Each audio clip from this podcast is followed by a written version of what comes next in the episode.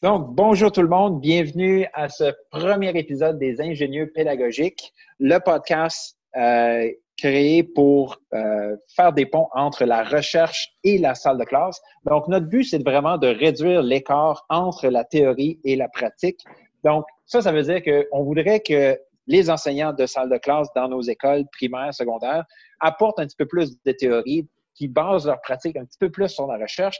Et à l'inverse, on voudrait aussi que euh, l'université, les universités, les chercheurs euh, aient un petit peu plus de, d'influence de, la part de ceux qui sont en salle de classe. Donc, vraiment, notre but, c'est d'ouvrir un dialogue entre les chercheurs et les enseignants de salle de classe pour que les deux se parlent, pour que les deux puissent s'alimenter l'un et l'autre. Ce podcast-là, c'est une initiative euh, personnelle qu'on a fait les trois ensemble. De, c'est un peu des rencontres improbables qui se sont produites. Premièrement, je vous présente euh, professeur Éric Dionne de la Faculté d'éducation et de médecine de l'Université d'Ottawa. Monsieur Dionne, bonjour. Oui, salut Alexandre. Euh, ben ben bien content de faire partie de ce premier, épisode des ingénieurs pédagogiques. Ben, moi, brièvement, j'ai été euh, prof au secondaire pendant sept ans. J'ai travaillé au ministère de l'Éducation pendant les cinq années qui ont suivi. Euh, entre-temps, donc un peu comme Martin, j'ai fait euh, une maîtrise, mais ensuite j'ai fait un doctorat, puis donc je suis à l'Université d'Ottawa depuis 2009. Et euh, toujours avec ce souci de, vraiment créer des ponts entre la théorie et la pratique, surtout en évaluation, parce que moi, mon domaine d'expertise, c'est l'évaluation des apprentissages. Donc, c'est pas mal ce que je fais, fait que je suis bien content d'être là avec vous autres. Merci. Et maintenant, je vous présente Martin Parent. Bonjour, Martin. Bonjour, bonjour. Euh, donc, euh, moi, je suis un enseignant euh, ici à Ottawa. C'est, je termine ma cinquième année d'enseignement. Et puis, justement, je, viens, je termine aussi ma maîtrise en neuroéducation à l'Université de Lethbridge en Alberta. Donc, pendant les derniers trois ans, je voyage dans, la province de l'Alberta, puis j'ai eu la chance de, de, vraiment confronter ma pratique avec euh, de la recherche. Puis c'est à ce moment-là que ça a commencé à, faire le déclic pour moi. Euh, j'ai réalisé à quel point que ma pratique manquait un peu, euh, peu l'influence de la recherche. Puis je remarquais qu'il y avait un, y avait justement un gap entre la pratique et la recherche. Et puis, c'est un peu là que j'en suis rendu, c'est de justement créer un pont entre la pratique et la recherche. Puis je pense que c'est ça le but des ingénieurs pédagogiques du podcast. Et puis, euh, oui, je suis très heureux d'être ici. Et puis, notre animateur, euh, M. Alex. Oui, l'animateur du jour, euh, oui, parce qu'on va changer de rôle à, toutes les semaines. Oui, moi, c'est Alexandre Audet. J'enseigne au niveau intermédiaire, donc septième, huitième année, ici à Ottawa. ça fait 15 ans que j'enseigne au niveau intermédiaire. J'ai fait mes études à l'Université d'Ottawa. J'ai euh, fait aussi une maîtrise en sociologie de l'éducation à l'Université d'Ottawa. Euh, ensuite de ça, mon parcours, euh, j'ai fait partie de quelques, quelques initiatives de mon conseil scolaire qui, par exemple, on voulait implanter les, les compétences du 21e siècle en salle de classe avec la classe flexible, etc. Donc, j'ai trempé un petit peu dans tout ça. C'est comme ça que j'ai rencontré Martin. On enseignait à la même école à l'époque, puis maintenant. Et euh, au fil de nos discussions, on en est venu à, se dire que justement, oui, on devait euh, baser nos pratiques plus sur la recherche. Moi, je lis beaucoup, beaucoup de livres en éducation. Mais contrairement à ce que vous pouvez penser, on n'est pas des nerds. Ben, on l'est, mais on est quand même du monde normal qui a des conversations normales, mais on voudrait amener ça à un niveau un petit peu plus élevé. Et pour ce faire, à chaque semaine, le principe de notre podcast, c'est qu'à chaque semaine, un de nous trois va choisir un article, un article scientifique euh, sur lequel on va se pencher puis qu'on va discuter. Cette semaine, c'est Eric, euh, Eric qui a choisi l'article Des conditions à respecter pour susciter la motivation des élèves de Roland Villot de l'Université de Sherbrooke. Donc, euh, Eric, est-ce que tu pourrais nous présenter cet article-là que tu as choisi pour nous cette semaine? Oui, certainement. D'abord, ce n'est pas, pas un article qui est très, très récent. Ça date à peu près euh, des des années 90 environ. Mais je l'ai choisi parce que je pense qu'il demeure tout à fait pertinent aujourd'hui. les éléments qui sont là-dedans, on peut toujours, toujours les appliquer euh, puis autant, je dirais, au primaire, au secondaire qu'à l'université. Vous allez voir les principes qui sont dans cet article-là. Euh, ils sont tout à fait transposables à tous les ordres d'enseignement. Euh, c'est un article que j'aime beaucoup aussi parce que je trouve que pour des profs, il, parle cet article-là. Il est écrit simplement, mais il est basé sur vraiment des, une recension des écrits qui est assez costaude avec des, auteurs bien reconnus. Et il y a des principes qu'on retrouve dans, euh, dans cet article-là, comme je disais, qui euh, ont, traversé, ont traversé le temps. Il y en a plusieurs, il y a, une dizaine de conditions que l'auteur nous présente. Je ne vais peut-être pas toutes les nommer, mais peut-être nommer celles qui m'apparaissent les plus importantes. Euh, la première, c'est que, ben, en fait, dans les activités qu'on fait faire aux élèves, on devrait leur présenter des défis. Hein, on devrait avoir des tâches qui s'approche de ce qu'on appelle la zone proximale de développement. Grosso modo, euh, c'est pas être trop, trop loin, en fait, des acquis des élèves, mais en même temps, proposer un défi qui est suffisamment intéressant, qui va faire en sorte que les apprentissages vont pouvoir se réaliser chez eux. Donc, c'est euh, un, peu le, un peu le principe boucle d'or. Juste assez, pas trop chaud, pas trop froid, juste dans le bon, dans le sweet spot, comme on le dit. Exactement. Puis, euh, c'est pas toujours évident. on pourra peut-être en reparler un petit peu plus tard dans le, dans l'épisode, mais euh, lorsqu'on a des élèves aussi dans un groupe qui ne sont pas tout à fait au même niveau, ça peut représenter certains défis. On pourra en reparler tantôt. Oui, Martin, euh, tu avais quelque chose à ajouter là-dessus? Bien, c'est justement euh, le concept. Je pense un concept qui revient souvent dans la recherche, c'est le concept de flow en anglais. puis ça, ça, vient d'un chercheur, un psychologue, Mihail Csikszentmihalyi, un nom très difficile à prononcer. mais justement, c'est que tu veux, quand tu es dans ta zone de flow, puis je pense à, toi, Alex, ou, moi qui jouais au hockey, des fois, on, se perdait, tu perds track du temps. Donc, c'est une zone où est-ce que euh, c'est pas trop facile, où est-ce que tu t'ennuies, pas trop difficile, où est-ce que tu actives ton système limbique émotionnel, tu te frustres, etc. Mais euh, assez difficile, où est-ce que tu peux utiliser tes, euh,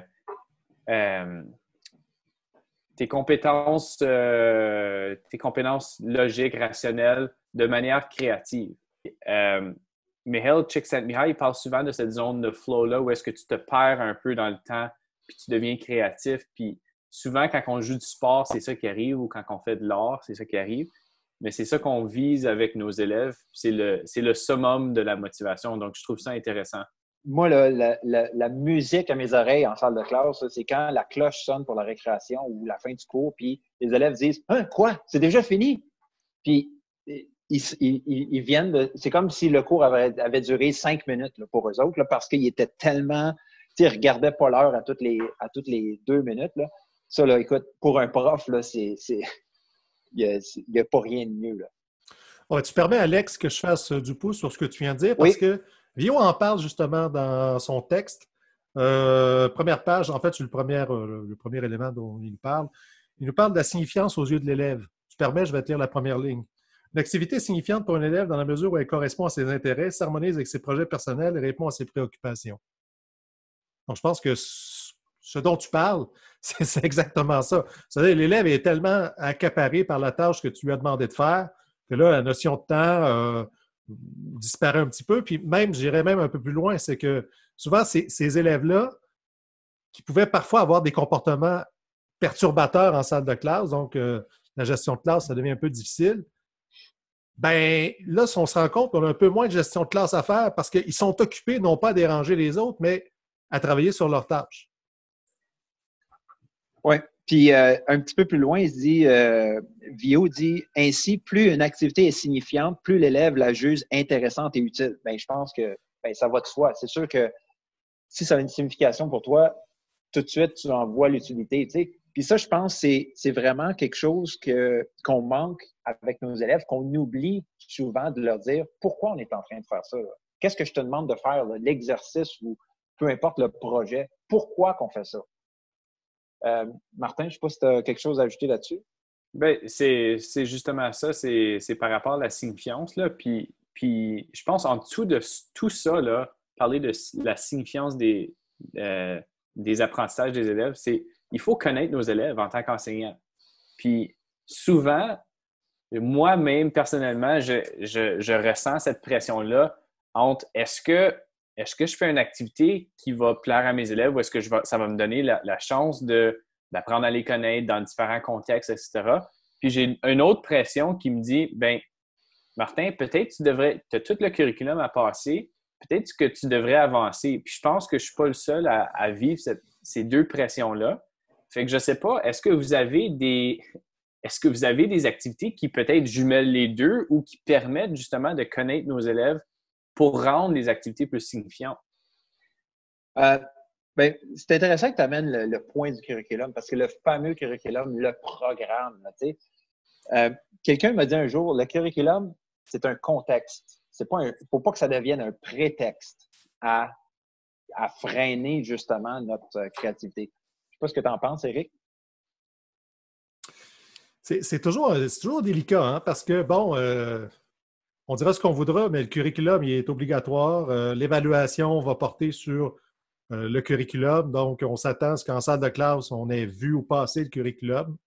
je dirais que le problème est probablement en amont. je pense qu'on essaye de solutionner en salle de classe un problème qu'on aurait dû régler bien avant, c'est-à-dire d'abord de, penser les curriculums en les mettant pas trop chargés, qui permettent aux enseignants justement de faire des choix. Vous allez voir, j'ai de la suite des idées parce que c'est un des éléments que l'auteur nous, parle. Il nous parle de responsabiliser, l'élève en lui permettant de faire des choix. Bien, si c'est bon pour les élèves, ça devrait être bon pour les profs aussi. Hein. Donc, euh, euh, le niveau de confiance qu'on peut avoir face à nos élèves, euh, parfois est directement proportionnel au niveau de confiance que les ministères peuvent avoir envers leurs profs. Moi, j'ai connu ça au Québec, là, euh, lorsque je travaillais justement à la rédaction des programmes, où ce que j'avais proposé, c'est d'avoir un programme d'études, en fait, 75% euh, de temps qui était, euh, disons, bien balisé à l'intérieur du programme d'études, puis laisser un 25% à la discrétion des profs. Donc, soit qu'ils pouvaient aborder plus d'éléments que d'autres, mettre l'accent plus sur une portion du curriculum, etc. Puis, vous savez, ça n'a jamais passé. Donc, politiquement, on a toujours refusé, en fait, d'aller dans cette direction-là. Donc, c'est intéressant parce que tu dis, ben, euh, donner du, du, choix aux enseignants, donner du pouvoir, entre guillemets, aux enseignants, apparemment, ça fait peur. Oui, parce qu'il faut que peut-être qu'il faut que chaque minute qu'on prenne en considération que chaque minute doit être euh, doit être euh, comment on dit ça en français là, comptabilisé peut-être? Comptabilisé exactement. puis justement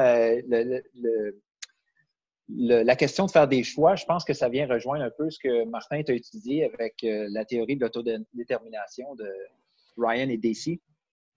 Oui, bien, en fait, c'est une grande théorie que, que ben, dans le fond, euh, Alex, tu vas être tanné de, m'entendre parler de, cette théorie-là.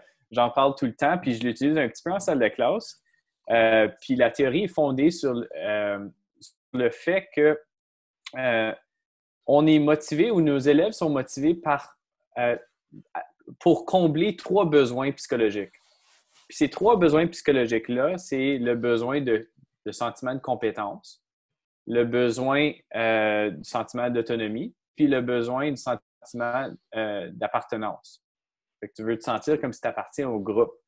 Puis en fait, petite anecdote intéressante, un de mes collègues de maîtrise il a pris cette, théorie-là, puis il l'a appliquée dans sa salle de classe en neuvième année.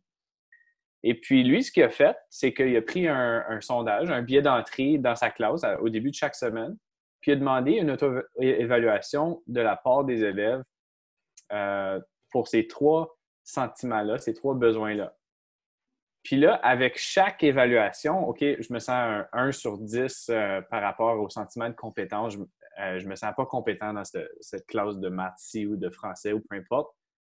Il a mis un but par rapport à chacune de ces sentiments-là, ces besoins-là. Un but pour la semaine ou pour deux semaines. Puis, il a vu la progression de ces élèves-là, puis en identifiant ces trois besoins-là, il a vu la motivation de ces élèves augmenter. Puis là, on parle de choix, euh, ben, on parle d'autonomie. Quand on parle de compétences, ben, on parle de euh, est-ce que, est que je me sens bon là-dedans? Donc, si je me sens bon, je fais des choix, etc., je suis autonome. Fait que ça, ça vient tout, tout un peu ensemble. Je pense que c'est un package deal, mais je trouve ça je pense que c'est un incontournable en, motivation. On doit parler de ça.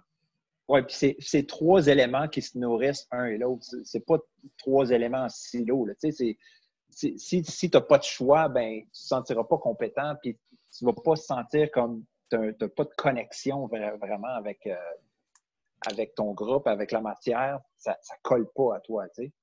Eric, euh, tu avais quelque chose à ajouter là-dessus? Euh, oui, parce que notre objectif, en fait, c'est de faire euh, des ponts entre la théorie et la pratique. Euh, faire des choix, c'est pas nouveau. Hein? Ça fait euh, des, dizaines d'années qu'on en parle, de, que c'est un élément important dans la motivation. On a juste à, penser aux activités qu'on fait dans notre, quotidien. Hein? quand on est obligé de faire quelque chose ou de suivre une procédure extérieure, c'est généralement beaucoup moins intéressant que lorsque on a à faire quelque chose, mais on peut procéder de la façon dont on veut on peut le faire au moment qui nous convient ou on peut le faire avec la modalité qui, nous appartient. Donc, ça fait longtemps qu'on sait ça, mais ça, demande difficile à appliquer en salle de classe. Puis, euh, euh, ça, c'est des choses déjà dont on a parlé de façon plutôt informelle entre nous, entre nous mais je pense que ça vaut la peine aussi d'en parler. On va parler beaucoup de pédagogie, on va parler beaucoup d'évaluation dans le cadre de ces podcasts-là, mais il ne faudra jamais perdre de vue aussi toute la réalité de la salle de classe. Euh, la gestion de classe, euh, la gestion des élèves turbulents, etc., qui, si on veut faire une analogie avec la pyramide de Maslow, là, c'est, souvent, c'est les besoins de primaires qu'il faut combler. Euh, on le sait, le mois de septembre, c'est un mois où on va justement asseoir sa, pédagogie. On va asseoir notre contrat d'évaluation, on va asseoir notre contrat didactique avec les élèves. On apprend à se connaître, on apprend à développer des relations. on le sait. Mais toute la question de la gestion de classe, puis c'est pour ça, dans la question de faire des choix, souvent dans les écrits scientifiques, ça, nous est présenté de façon plutôt théorique. Euh, Vio le fait, euh, le fait euh, succinctement, mais il le fait bien. Il y a des textes qui sont beaucoup plus costauds où on va aller plus en profondeur sur cette notion-là. Mais je pense que ce qui est important pour un enseignant de tenir, c'est que quand on dit permettez aux élèves de faire des choix, ça ne veut pas dire en fait de passer d'une pédagogie très contrôlante, si on veut, à une pédagogie complètement ouverte où on, laisse tous les choix possibles aux élèves. on peut y aller de façon graduelle. il faut tenir compte aussi de, comment dire, du style d'enseignant, le style d'enseignement que, que, l'enseignant va préconiser. Donc, si on a des gens qui sont plus anxieux, qui sont plus, euh, plus contrôlants parce qu'ils ont peur d'essayer des choses, on peut y aller graduellement. Donc, permettre des choix mais à l'intérieur de, deux ou trois choix. Ensuite, on peut ouvrir euh, quatre, cinq choix, puis euh, ouvrir vers des choix qui vont permettre un peu plus de créativité de la part des élèves. Mais ça, c'est drôle. Hein, on n'en parle pas souvent dans les écrits scientifiques. Souvent, on ne va pas nous dire de façon opérationnelle comment on peut arriver à développer ou à intégrer dans notre pédagogie le fait de donner des choix aux élèves. Oui, puis ben justement, Vio le dit dans son article, il dit il en revient toutefois à l'enseignant de décider des éléments de l'enseignement et de l'apprentissage. Donc, c'est encore le prof qui décide qu'est-ce que les élèves vont apprendre dans la classe? Mais maintenant, la manière de l'apprendre, la manière de communiquer les apprentissages, c'est là que je pense qu'on peut commencer à, donner des choix aux élèves. Euh, euh, j'ai travaillé avec euh, les écoles privées du Québec dans la dernière année, puis on, on travaillait beaucoup sur le UDL, euh, en français, c'est la conception universelle des apprentissages. Puis, un des concepts de la conception universelle des apprentissages, justement, c'est d'avoir de, la flexibilité de, que les élèves n'ont pas à, remettre le même travail. si tu fais ton unité, le chapitre 3 du livre de sciences, ben ça n'a pas besoin de tout le monde remettre le même travail. Il faut avoir de la flexibilité là-dedans, je pense. Oui, puis si tu me permets, Alex, euh, juste pour faire du pouce sur ce que vous dites, là, puis le UDL, j'adore aussi. Puis je pense que c'est quelque chose qui est préconisé euh, de plus en plus. Je sais qu'en Alberta, ça commence à, vraiment prendre, prendre, prendre place dans leur curriculum, etc. puis juste une petite nuance que j'aimerais apporter par rapport au choix. je sais que c'est important. Évidemment, on doit tranquillement, pas vite, donner le choix aux, élèves par rapport à la forme que leur travail peut prendre, dépendamment du cours, et puis la façon de se rendre à un apprentissage. Mais euh, j'ai aperçu de la recherche euh, à ce sujet-là, puis souvent les élèves, ou des fois les élèves, ne savent pas exactement quel choix prendre. Donc, si on donne trop de choix, ça peut, ça peut être difficile pour les élèves de choisir. Puis si c'est quelque chose qu'ils ne sont pas habitués de faire, ça peut, euh, ça peut se être présenté comme une charge additionnelle pour l'élève, une charge cognitive de trop pour l'élève, puis ça peut rendre la tâche trop difficile. Puis en fait, euh, il y a une recherche intéressante que j'ai remarquée qui se faisait à, McMaster, ici en Ontario.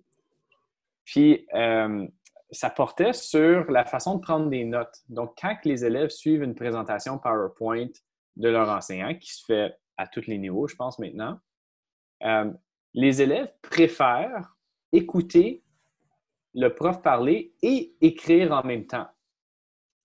Mais en fait, en, sciences cognitives, ce qu'on remarque, c'est que ce n'est pas profitable à l'élève au niveau des apprentissages à cause, eux autres, quand ils sont en train de lire les notes, ben, justement, sont en train de se lire les mots dans leur tête, puis en même temps, ils sont en train d'écouter l'enseignant parler. Mais si tu donnes le choix aux élèves par rapport à cette situation-là, qu'est-ce qu'ils préfèrent faire? Ils préfèrent faire ça au lieu de prendre des notes, puis ensuite écouter l'enseignant parler. Fait que, euh, premièrement, pas donner trop de choix tout de suite, puis, les, puis juste, justement les former, les, les élèves, puis les enseigner comment prendre des choix, puis quel choix prendre. Puis numéro deux, ne euh, faut pas oublier qu'on est des professionnels aussi, puis on doit choisir quand donner des choix et quand ne pas donner des choix. Hmm. Il faut être conscient de ça. Oui, c'est vrai. Puis euh, c'est intéressant ce que tu dis par rapport à la prise de notes. Euh, j'ai lu la même chose dans le livre de Jared Cooney Orvath qui s'appelle Start, Stop Talking, Start Influencing. Puis c'est 12, c'est 10 ou 12 principes de neurosciences euh, à appliquer en salle de classe. C'est super bien écrit, ce livre-là. Euh, je pense qu'on va y revenir dans le podcast, dans les épisodes futurs, parce qu'il y a beaucoup de bonnes choses. Euh, donc, Eric, est-ce qu'il y a d'autres points de VIO que tu voudrais nous parler? là, on a parlé de, on a parlé de, d'avoir des tâches qui représentent un défi pour l'élève. On a, parlé de donner des choix à l'élève. Quoi d'autre que VIO nous dit pour susciter la motivation chez les élèves en classe? Et tu parles de donner des consignes claires. Et donc, euh, ça, ça peut parfois être un peu, euh, comment dire, euh, être un peu nébuleux ou apparaître en fait contradictoire aussi avec parfois certaines intentions pédagogiques. Donc, je reviens avec l'idée des choix, là, mais si, on, si on, on, place les élèves dans des tâches où ils doivent exercer des, des choix, faire des choix, ben, ça va donc vouloir dire qu'il va falloir aussi les accompagner. C'est un peu le, sens, je pense, de ton propos, Martin. Euh, ça veut dire les consignes, ce qui est attendu de la part des, euh, des élèves, ça, ça doit être, euh, c'est le rôle du prof là, de dire exactement où est-ce que ces élèves-là doivent aller. Donc, moi, j'ai déjà entendu ça, c'est-à-dire que ben, si on a une pédagogie plus ouverte ou plus contemporaine ou une pédagogie plus nouvelle, on laisse les élèves euh, exercer leur liberté un peu n'importe comment, euh, ce n'est pas ce qui est dit. Ce n'est pas ça qu'on dit. Donc, euh, il doit y avoir un accompagnement de fait de la part de, aussi de l'enseignant. D'autres aspects aussi qui reviennent, qui sont peut-être un peu moins. c'est peut-être des, choses qu'on a entendu parler aussi dans, par bien d'autres auteurs. Toute la question de l'interdisciplinarité, par exemple. Essayer de travailler davantage dans cette direction-là. il nous parle aussi euh, des tâches qui sont plus authentiques, donc des tâches qui vont ressembler davantage à des, problèmes ou des situations problèmes qu'on pourrait rencontrer dans la vie de tous les jours. Euh, euh, et, laisse-moi t'interrompre là-dessus. Les tâches authentiques, là, ça, c'est. Je trouve que c'est quelque chose qui n'est pas tout le temps bien compris. Euh, parce qu'on en parle, c'est comme la saveur du jour. Il faut que les tâches soient authentiques à l'école, puis on, euh, on parle d'entrepreneuriat. Puis, je sais pas, Martin, est-ce que toi, comment tu le vois, les, tâches authentiques? Comment tu vois ça, toi? Ben, j'ai, en fait, je, je peux te dire comment je les vois pas. Puis là, ensuite, on pourrait arriver à comment je les vois. Euh, je vais parler de mon vécu un petit peu. Euh, ben, j'ai déjà vécu des tâches entre guillemets authentiques où est-ce que tout vient de l'enseignant. Ça veut dire que l'enseignant, on doit, on doit parler des écosystèmes aujourd'hui en sciences. Donc, on va, on, va parler aujourd'hui des écosystèmes pendant les deux prochaines semaines. Puis, vous allez avoir des choix, mais les choix, c'est pas vous autres qui va, vous allez avoir aucun, tu sais, je vais vous donner deux choix, puis les deux choix, vous n'allez pas aimer ça. Euh, c'est vraiment toutes des choses vraiment du curriculum. Le format va être contrôlé, tout va être vraiment contrôlé. Puis on dit, ah ben, tu sais, ça inclut un peu de technologie. Et puis, euh, et puis l'élève a déjà fait un choix dans cette, tâche-là, donc elle est authentique. J'avais. Quand j'ai vécu ce genre de, de tâche-là, tu le vois chez les élèves, ils ne sont pas engagés, ils ne sont pas nécessairement motivés. Et puis, je pense que il manque l'aspect qui vient avant ce projet-là, lancer ce projet-là, puis ça vient avec la conversation avec l'élève. Puis on en revient tout le temps à, créer des, tâches signifiantes pour les élèves. Mais pour que ça soit authentique, on doit connaître nos élèves, numéro un. So, oui, évidemment, il faut qu'il y ait un lien avec le curriculum. Mais la réponse ne doit pas être évidente au début pour l'enseignant en tant que tel.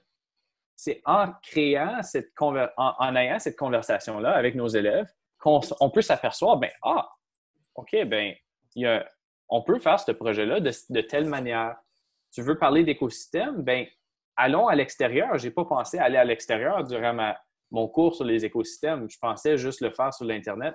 Mais, tu sais, on pourrait, on pourrait juste, ça pourrait partir de là. Puis je pense que c'est souvent la composante qu'on oublie en tant qu'enseignant, c'est Bien, parlons à nos élèves, ayons une conversation. Hey gang, comment est-ce que vous voulez faire ça? Comment est-ce que vous voyez ça? Voici mon, mon résultat d'apprentissage, voici où est-ce que je veux m'en aller. Comment est-ce qu'on se rend là? Puis ça va changer de classe à classe. Puis d'où vient la définition du mot authentique, je crois. Puis je suis d'accord avec toi, tu as, mentionné la technologie. Puis ça, la technologie, je trouve donc qu'elle a le dos large.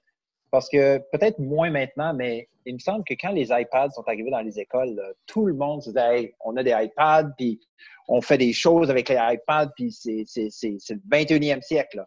Mais tu sais, tu peux faire euh, un film en stop motion avec ton iPad, puis faire des affaires extraordinaires comme ça.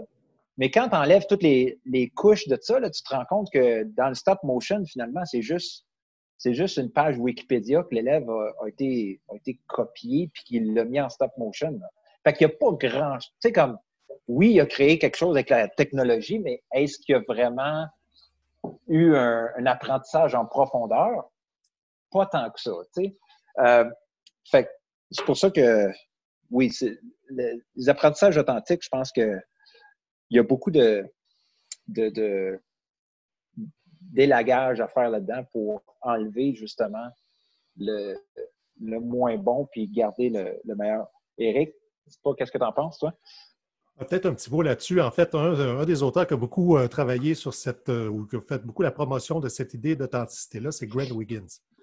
Euh, puis quand on lit ses travaux, ce qu'on remarque, c'est que ce qu'il va nous dire, c'est que une situation authentique, il faut que ça se rapproche le plus possible de la vie réelle mais ça ne sera jamais non plus complètement la vie réelle.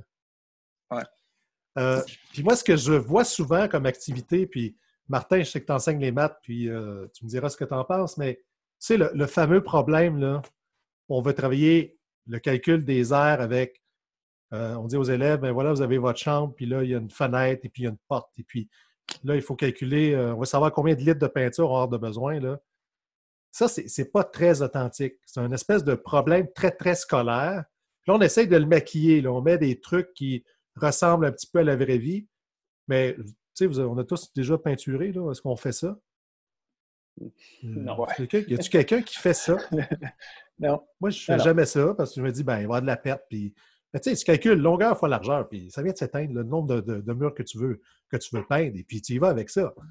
Donc, ça, ça m'agace, C'est-à-dire, ces espèces de. C'est pas des vrais problèmes, quoi. Parce que justement, il y a juste une solution, il y a juste une réponse. Euh, l'élève, il n'y en a pas de choix. Il faut qu'il fasse chacune des étapes. Il y en a juste une façon de régler ça. Et, euh, mais ça a l'air d'être comme dans la vraie vie, mais les enfants, ils ne sont pas dupes. Ils savent bien que dans la vraie vie, c'est pas ça. Oui, puis moi, je vais donner un exemple. J'avais fait un moment donné avec mes élèves. Martin, tu parlais de connaître ses élèves. Justement, un matin, il y avait des élèves dans ma classe avant que les cours commencent, puis on jasait. Puis là, je leur disais, ouais, euh, il nous reste telle unité à faire en français. Je pense que c'était l'emballage en français huitième année.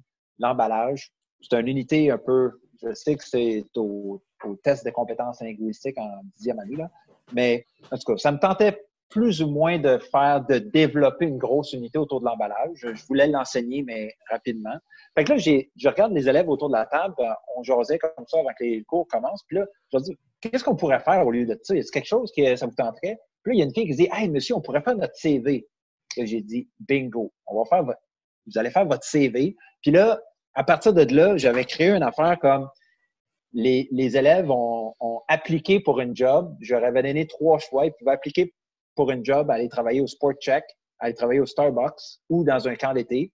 Et j'avais fait venir du monde d'une entreprise de haute technologie à Ottawa, euh, euh, Shopify.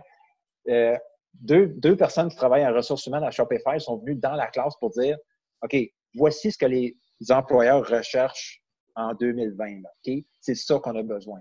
Et ça, ça, avait été des échanges tellement riches. Les élèves étaient comme des élèves de huitième année qui allaient être sur le marché du travail peut-être dans trois, quatre ans d'ici, mais ils étaient comme OK, il faut que je m'enligne. Puis là, on avait fait, lorsqu'il avait été le temps, les élèves avaient fait leur CV, avaient fait de la recherche. S'ils voulaient travailler chez Starbucks, ils devaient faire de la recherche sur OK, c'est quoi Starbucks? C'est quoi la mentalité Starbucks? Puis ensuite, j'avais euh, eu la collaboration d'un conseiller pédagogique du conseil qui était venu. Puis moi, puis ce conseiller pédagogique-là, on faisait les entrevues. Donc, l'élève entrait pour son entrevue et il y avait deux adultes devant lui qui lui le bombardaient de questions sur son CV, sur ses expériences, sur des mises en situation. Puis là, quand l'élève ressortait, il était comme, c'était comme toute une expérience. Oui, on faisait semblant de, c'était pas une vraie job chez Starbucks, mais l'élève, là, il a vécu quelque chose, puis je suis sûr et certain, quand il va appliquer pour sa première job, là, ben, il va se souvenir de qu'est-ce qu'il a, appris dans son cours de français huitième année, puis euh, vraiment, il y a quelque chose qui va être resté avec eux autres. Justement, là, j'ai donné un, exemple de réussite dans ma classe, mais euh, l'année passée, j'ai essayé de faire un projet comme ça, authentique, et euh, j'avais demandé aux profs, à tous les profs de mon école, donnez-moi des problèmes qu'on a à l'école, OK? N'importe quoi. Donnez-moi des problèmes. OK, telle chose en cours de récréation, ah, telle chose euh, dehors, euh, telle chose dans les corridors. Puis là, j'ai ramassé tous ces problèmes-là des profs. Puis là, pour un, genre de, de, projet 20% un Genius Hour, j'ai dit aux élèves, vous allez prendre un problème, puis vous allez, en équipe de trois personnes, vous allez comme votre client va devenir ce prof-là, puis vous allez aller l'interviewer pour en connaître davantage sur le problème qu'il a soumis pour essayer de trouver des solutions à ce problème-là. Puis je leur ai dit, si c'est un problème, la solution n'est pas facile. Donc, il va falloir vraiment réfléchir. L'idée de départ, en tout cas, moi, je, continue de croire que c'est une excellente idée, mais c'est un, c'est un projet qui a complètement planté parce que les problèmes venaient des profs. Ils venaient pas des élèves si j'avais demandé aux élèves, identifiez-moi des problèmes dans votre école, puis ensuite, essayez de les régler, je pense qu'il a rembarqué plus. Mais là, ça l'a, ça l'a planté à cause que ben, ça venait des profs. C'est une bonne leçon que j'ai appris après 15 ans d'enseignement, j'en apprends encore, euh, que ben, faut, faut se tourner vers les élèves parce que c'est eux autres là, qui, sont là pour apprendre. Ça, revient à ce qu'on disait tantôt, hein, l'idée de faire des choix. Il faut les mettre dans une situation où ils vont faire des choix. Puis ça, combien de fois on fait ça? C'est-à-dire que on agit toujours. J'ai jamais connu un. Moi, ça fait 27 ans que j'enseigne, j'ai jamais connu un prof qui s'est levé le matin en disant aujourd'hui, euh, euh, écoute, je vais, je, vais, je, vais, me farcir un étudiant. Tout le monde travaille de bonne foi. Mais parfois, on prend des décisions qui sont justement comme celles que tu as prises. On pense qu'on fait bien, on pense que c'est ça qu'il faut faire, puis finalement, on s'aperçoit que ben, ça n'a pas fonctionné aussi bien qu'on aurait voulu. Donc, euh, c'est pour, ça que je pense que toute notre idée de, les ingénieurs pédagogiques, puis on va, on va tout le temps taper sur ce clou-là. C'est sûr, c'est notre, notre raison de notre raison d'être, c'est, c'est de réduire les écarts. Puis autant d'un côté que de l'autre. on n'a pas le choix. C'est-à-dire que quand on dit qu'il faut donner des choix aux étudiants, ben, il faut vraiment le faire, sinon on se ramasse dans des situations comme celle-là. Ce n'est pas facile. Je pense qu'il faut surtout là, le message qu'il faut qu'on envoie par, rapport à ça, c'est surtout de ne pas dire euh, non, non, vous allez voir, ça va se faire tout seul. Moi, je l'ai tellement entendu, ça. J'ai tellement entendu que non, non, mais il y a toujours, le, je veux dire, le, truc à la mode. Là. Et puis, le nouveau truc à la mode en éducation, ça va fonctionner, c'est facile, ça va marcher. Non, ça ne sera pas facile. Ça ne sera pas facile. Mais on va y aller doucement, on va y aller tranquillement, et puis euh, on va y aller à notre rythme, on va y aller au rythme des élèves aussi, puis euh, on va espérer qu'on va avoir des résultats qui vont assez nous encourager pour pouvoir poursuivre dans cette direction-là. Mais moi, j'en ai marre un peu d'entendre ça, que ça va être facile. Même à l'université, ce n'est pas facile. Moi, avec mes étudiants, le travail de session qui compte pour 40% euh, de la note, je leur demande de faire des choix. Vous savez quoi? Ils ne veulent pas faire de choix, les étudiants. Ils ne veulent pas. Ils veulent une bonne note. Et surtout, qu'est-ce que tu veux? C'est quoi que tu vas valoriser? Qu'est-ce que tu veux? C'est pas ce que moi je veux. C'est pas ça. C'est lorsque vous allez enseigner, qu'est-ce que vous allez devoir faire? elle est là, la réponse. Mais les étudiants, tout ça pour vous dire que, que ce soit à l'élémentaire, au secondaire ou à l'université, euh, c'est quelque chose qui. On va revenir aussi souvent sur ce concept-là, l'idée de, de contrat didactique, de contrat d'évaluation. Mais les étudiants sont tellement drillés, sont tellement formatés à donner la réponse attendue. Il faut qu'il y ait juste une seule bonne réponse. Euh, aussitôt qu'on les sort, en fait, de ce, de ce, de ce contexte-là, ils sont complètement perdus, ils vont avoir les deux mains sur le frein, puis ils ne veulent, ils veulent pas, là. Parce que c'est insécurisant pour eux, parce qu'on les sort complètement de leur zone de, leur zone de confort. Oui, puis euh, puis je pense que, dans le fond, ce que Vio essaye de nous dire avec l'article, euh, c'est un peu de nous, rappeler que l'école, ça n'a pas été fait pour que les enseignants aient enseigné. L'école, ça a été fait pour que les élèves viennent apprendre. Je pense que si on est capable, en tant qu'enseignant, de toujours se regarder dans le miroir, quelque chose, un cours va pas bien, un projet qui plante, on se regarde dans le miroir et dit bon, qu'est-ce que j'ai fait? Où est-ce que j'ai manqué? comme moi, j'ai, dans mon projet que j'ai expliqué tantôt qui a planté, j'ai, identifié un gros facteur pourquoi que ça a planté. Il y en avait sans doute bien d'autres. Donc, je pense que c'est ça que Vio essaie de nous rappeler euh, avec son article. Martin, je ne sais pas qu'est-ce que qu'est-ce que tu en penses? Bien, en fait, je suis complètement d'accord avec toi. puis le fait que tu te, regardes dans le miroir, Alex, je pense que ça en dit gros. Euh, mais je pense que cette confiance-là que, que tu as, Eric, euh, que j'ai appris à avoir aussi, cette confiance-là de dire, OK, bien, c'est difficile. C'est difficile en ce moment. Je ne sais pas comment m'y prendre. Les élèves ne semblent pas, euh, semblent pas apprécier le choix que j'ai donne. Puis de, de, continuer, de persévérer par rapport à ça. Je pense que c'est difficile, mais tu dois avoir une certaine confiance que, ça va, que, que tu vas arriver à quelque chose de, de, profitable pour les élèves, des apprentissages plus profonds, etc. Puis je pense que cette confiance-là provient du fait que tu te bases sur de la recherche. D'après moi, c'est ça que j'ai découvert en, apprenant des choses à la maîtrise, c'est que, oh wow, OK, je vais essayer d'appliquer ça, puis ça vient de la recherche, puis je sais qu'évidemment, ça a été testé en salle de classe, etc. Puis, tu sais, ça a été revu par les pairs. Donc, je fais confiance au, euh, à la science derrière. Euh, je, vais, je vais persévérer, puis je vais essayer, puis ça ne va pas fonctionner la première fois, puis je vais continuer, je vais continuer. Puis éventuellement, tu arrives à un point, puis tu regardes en arrière de toi, puis ça fait un an que tu travailles sur quelque chose, puis ça n'a pas fonctionné jusqu'à temps que ça a fonctionné. Ça a fonctionné à la fin, puis là, tu te regardes, et tu te dis, Wow, ça, c'était fantastique. Mais j'aurais jamais fait ça par accident. Tu sais, puis la première fois que tu donnes un choix, oh wow, je me sens pas bien dans ma peau. Euh, les élèves, ils n'aiment pas ça. Déjà que ma, ma, gestion de classe était déjà difficile. C'est pas le fun. Mais si tu as cette confiance-là, puis je pense que c'est là ma motivation pour pour justement les ingénieurs pédagogiques, puis je pense que ça va revenir pour, pour plusieurs podcasts, c'est qu'on se base dans quelque chose qui a été testé, qui a été démontré par la recherche, puis ça crée une certaine confiance chez l'enseignant. Puis je pense que si plus d'enseignants auraient cette confiance-là qui a été créée par cette, euh, cette recherche-là, je pense qu'on aurait un petit peu plus de persévérance pour des choses qui sont inconfortables. Oui, Puis je pense que l'inconfort, oui, vient de l'inconnu, on ne sait pas.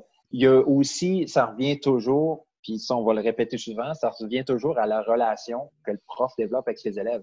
Tu sais, c'est sûr qu'à l'université, c'est dur de développer des, relations avec tes élèves. Les élèves rentrent, sortent euh, de ton cours, trois heures, OK, merci, bonsoir. Euh, moi, j'enseignais euh, dans une classe de huitième année, j'enseignais trois matières à deux groupes. Fait que je les voyais tout le temps. Ils étaient tout le temps dans ma classe. Euh, fait que, tu sais, j'avais vraiment le pouls de ma classe, puis je savais tout de suite qu'est-ce qui se passait ou qu'est-ce qui, est en train de, bouillir en, par en dessous. Puis ça, je pense que quand les élèves te connaissent, quand ils savent que tu les connais, là, la confiance, tu leur offres des choix, puis la confiance, il, y a, beaucoup moins de sable dans l'engrenage, si on veut. L'engrenage est beaucoup plus huilé, puis euh, tout, tout prend moins de temps, coûte moins cher, si on veut. Peut-être euh, en synthèse, en fait, de ce, de ce papier-là, euh, quelques suggestions, en fait, pour ceux qui vont nous écouter. donc, si on les reprend dans l'ordre, essayer de, de, faire en sorte que les tâches soient plus signifiantes aux yeux des élèves, qu'elles puissent représenter un défi, un défi pour les élèves, donc un, un défi qui n'est pas ni trop grand ni trop petit. Si c'est trop un défi qui est trop évident, ben, euh, ça va, il va y avoir du désœuvrement parce que les élèves ne vont pas embarquer. En même temps, si c'est trop complexe, euh, ils vont se décourager, ils ne le feront pas. Donc, euh, c'est là que le, jugement des enseignants va prendre toute sa place. Hein. C'est, l'enseignant, c'est lui qui est quand même le mieux placé là, pour connaître ses élèves. Donc, ça va être une étape qui va être névralgique dans sa planification. être le plus possible authentique, donc se rapprocher le plus possible de la vie d'activité de la vie courante. Euh, la notion de choix, donc euh, permettre aux élèves de faire des choix. On le répète aussi, mais euh, ça ne veut pas dire de complètement modifier sa pédagogie du jour au lendemain, mais d'y aller progressivement. Ça peut être un défi qu'on va se lancer, c'est-à-dire que ben, dans une activité, je vais permettre aux élèves un choix possible parmi trois. Donc, il y aura trois options, puis ils vont choisir une des trois. Ça peut être dans le format de, remise du travail, ça peut être euh, dans les variables qu'ils vont investiguer, ça peut être sur toutes sortes de choses, mais se donner un, petit défi d'abord et avant tout pour soi. Euh, si c'est bon pour les élèves, ça va être bon aussi, on l'espère aussi pour les enseignants. Et euh, peut-être un dernier aspect dont on n'a peut-être pas beaucoup parlé durant cet épisode-ci, c'est, ce qui nous dit, donner du temps. Hein? si on travaille de cette façon-là, on va sortir du cahier d'activité, on va sortir euh, des exerciceurs, on va sortir d'activités qui sont très, très bien structurées, très linéaires. Et forcément, il va falloir euh, donner un temps suffisant aux élèves pour être capables d'accomplir les tâches. Donc, euh, surtout pour les premiers essais. Donc, quand un enseignant est déjà bien installé, que il y a déjà une bonne expérience dans la façon de gérer ce genre de tâches-là, euh, il va voir venir les coûts aussi plus rapidement, ça risque d'être beaucoup plus fluide. Mais se donner aussi le droit à l'erreur, le droit de dire, ben, écoutez, euh, je donne six périodes ou cinq périodes aux élèves. Ça se peut qu'on ait besoin de quatre, mais je prépare déjà du travail pour ceux qui vont avoir fini. Mais je laisse ce temps-là pour les élèves.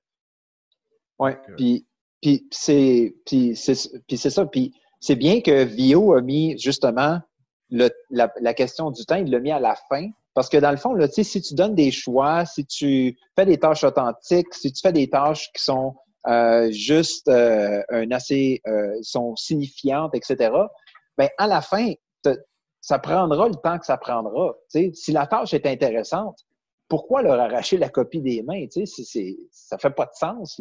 Puis je pense que si, un prof qui ferait les neuf points avant, il, comme ça va de soi qu'il va donner du temps. Martin? ce que j'ai remarqué, moi, euh, lorsque j'ai vécu, puis c'est pas tout le temps, lorsque j'ai vécu des, activités euh, de ce genre-là, où est-ce qu'ils sont authentiques, signifiantes pour les élèves, c'est que tu arrives, ça roule plus vite, en fait. Tu passes à travers ton curriculum plus rapidement. C'est ça que j'arrive, c'est que tu peux, en mathématiques, tu peux poser une question, puis ça te mène directement à, à ta prochaine question. Puis la première fois, ça va peut-être te prendre par surprise, mais éventuellement, tu vas préparer déjà tes extensions des problèmes à cause. Tu vas réaliser, ah, ben, j'ai déjà passé à travers ce concept-là. D'habitude, ça me prend deux semaines si je l'enseigne de manière peut-être magistrale. Mais là, je viens de, ils viennent de le découvrir un petit peu. Euh, ils viennent de le découvrir avec moi qui les guide. Puis ça a été très rapidement, mais ils l'ont tellement bien saisi que tous les, les, les, problèmes connexes, tous les concepts connexes à côté de ce gros concept-là ont été saisis très, très, très rapidement par la suite. Fait que les, tous les problèmes par la suite vont juste plus rapidement par rapport à ça. Fait que euh, je pense que ça vient résoudre ton problème de, de, de, manque de temps, justement. Oui. Puis, euh, euh, une chose qu'on n'a pas touchée pour finir, c'est le fameux questionnaire pour connaître l'opinion des élèves à la fin. Je trouve ça tellement intéressant que VIO introduit un questionnaire à donner à nos élèves pour aller chercher de la rétroaction par rapport à ce qu'on leur demande de faire. Nous, le prof, on leur donne tout le temps de la rétroaction, mais d'aller en chercher d'eux autres, je pense que c'est quelque chose de tellement important. Puis lui, il nous donne un outil pour le faire. Eric, je ne sais pas si tu pourrais nous en parler euh, brièvement. Oui, c'est très court, hein? c'est une dizaine d'énoncés, puis avec une échelle, euh, euh, une échelle de fréquence. Donc, c'est vraiment un outil qu'on peut utiliser très, très facilement là, avec, je pense même avec des enfants de l'élémentaire ou secondaire, puis même à l'université. Donc, une dizaine d'énoncés. Est-ce que les activités euh, ont été suffisamment expliquées pour que tu saches comment t'y prendre? Toute la question des consignes, ce qu'on parlait tantôt. Un autre exemple, euh, est-ce que ça comportait un défi à relever? Donc, ça, peut aider aussi justement à, voir si la perception de l'enseignant rejoint la perception des élèves. Parfois, on, pense qu'on euh, fait tout ça, mais c'est possible que les élèves, en y répondant, vont nous dire ben non, finalement, telle chose, euh, les consignes, finalement, n'étaient peut-être pas si claires que, ce que tu pensais qu'elles étaient. Et ça, on sait que ça nous arrive à tous. Hein. Euh, peu importe l'ordre dans lequel on peut être, euh, on finit tous par se faire pincer. Là. On est sûr et certain que c'est très clair, mais ça ne l'est pas du tout. Donc, ça peut aider justement à avoir une rétroaction sur son enseignement, sur son matériel, et comme ça, le modifier pour les années subséquentes pour être plus efficace. Et surtout que je pense que ça montre, ça montre aux élèves que on n'a pas peur de recevoir de la rétroaction. On est en train de modéliser comment recevoir de la rétroaction, puis qu'est-ce que tu fais avec? Euh, ben, en fait, moi, je suis convaincu par rapport à, ce, petit euh, sondage-là à la fin. Je pense que c'est une pratique gagnante. Tu, agis comme modèle pour, euh, pour tes élèves. Tu, modélises la, vulnérabilité un petit peu, le vouloir d'apprendre, de s'améliorer, d'accepter que, tu sais, on n'est pas parfait, nous autres non plus puis ça donne, ça donne le droit à l'erreur qui peut, qui peut aussi venir motiver nos élèves aussi. Tu sais, ah, ben j'ai le droit de faire l'erreur, ben je me sens un petit peu plus compétent maintenant. On va revenir à la théorie de l'autodétermination de DCP Ryan. Ben, ah, je me sens plus compétent. Puis, tu sais, j'ai le droit de faire mon propre parcours, euh, faire des erreurs ici puis là, mais quand même d'arriver à, à, un résultat dont je suis fier. Ben, je me sens un petit peu plus autonome. Puis le fait que monsieur ou madame est en train de partager ses erreurs, bien, cette vulnérabilité-là, euh, ça, ça, ça augmente mon sentiment d'appartenance. Puis je pense que ça peut faire que du bien dans notre salle de classe de, de démontrer un petit peu de vulnérabilité puis de faire ces sondages-là. Moi, en tout cas, euh, je vais l'appliquer dans, dans ma salle de classe, dans ce contexte-ci de, de confinement d'enseignement à distance, là, je, vais, je vais définitivement l'utiliser. Je vous en donne des nouvelles. OK. Puis moi, avant même que je découvre euh, ce questionnaire de Vio-là, euh, j'avais commencé à faire ça l'année passée avec mes élèves. Je les invitais à dîner. Je leur disais, euh, OK, je choisissais trois élèves au hasard, puis je leur disais, OK, apportez votre lunch, venez dans ma classe. Ce midi, on va jaser, puis je veux que vous me donniez la rétroaction sur qu'est-ce qu'on apprend de la manière que moi j'enseigne, les tâches qu'on fait. Puis on faisait juste jaser. Puis euh, l'ingrédient magique, c'est que je payais, j'amenais une boîte de Timbits. Ça, c'est, euh, c'est, tout le temps winner. Euh, ils veulent tout le temps venir. mais c'était tellement intéressant parce que les élèves, ils, c'était comme si les tables étaient inversées. Là, comme, là, je devenais l'élève, ils devenaient ceux qui donnaient la rétroaction, puis j'apprenais, j'apprends tout le temps comme plein de choses à propos de moi-même. Je fais comme, ah ouais, c'est vrai, je fais ça. Hein? OK, puis je prends bien des notes pendant ces dîners-là. Puis ça, comme Vio nous donne un bon outil pour toucher plusieurs points, mais ça peut se faire aussi d'une manière un petit peu plus informelle. Euh, donc, pour terminer, euh, messieurs, euh, est-ce que vous avez un mot de la fin pour nous ou Eric? ben, comme mot de la fin, moi je dirais que Euh, d'abord, c'est un article qui est très court, hein, ça fait quatre ou cinq pages à peu près. Donc, moi, j'invite toutes les personnes à l'écoute à lire l'article. Et puis, peut-être de se donner un défi de dire, ben écoute, dans les dix conditions qu'ils nous présentent, peut-être en choisir une et puis dire, ben, on va travailler là-dessus. On va se donner ce défi-là. puis si ça fonctionne bien, ben, on va en ajouter un deuxième, puis un troisième, ou on va essayer d'intégrer deux. Et puis, pour justement euh, passer de la théorie à la pratique. Peut-être aussi de le faire en collaboration avec des collègues. si on essaie d'appliquer ça tout seul, ça peut devenir démotivant, on peut perdre un peu la foi, on peut. Euh, mais si on est quelques-uns euh, à travailler sur le même objet et se dire, bon, ben, dans chacune de nos classes, on travaille là-dessus, on donne plus, par exemple, plus de choses aux élèves, bien, ça fait justement une base de discussion. Quand on se parle, on se rend compte, on peut voir, OK, qu'est-ce qui a fonctionné chez toi? Qu'est-ce qui. C'est dans l'article, hein, quand on nous dit euh, travailler de façon euh, en collaboration avec les autres, mais ça veut dire aussi pour nous autres, nous, en tant que prof, en tant qu'enseignant, euh, de mettre en pratique aussi pour voir justement qu'est-ce qui fonctionne bien, puis pouvoir capitaliser en fait sur les succès de nos collègues. Excellent. Ben, merci beaucoup de, de, vos propos, Martin puis Eric.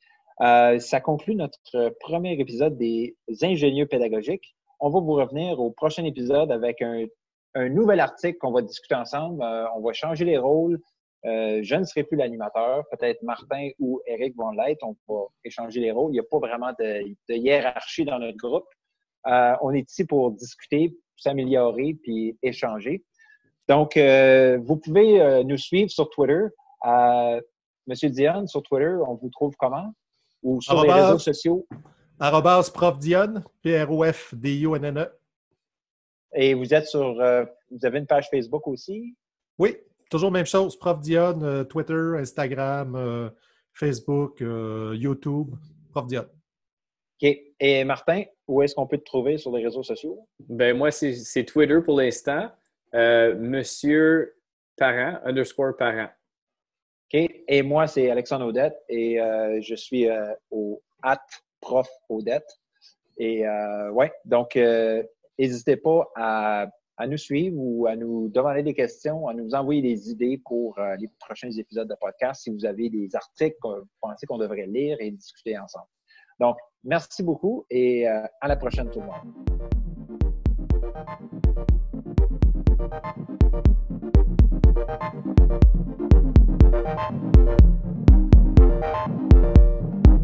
Thank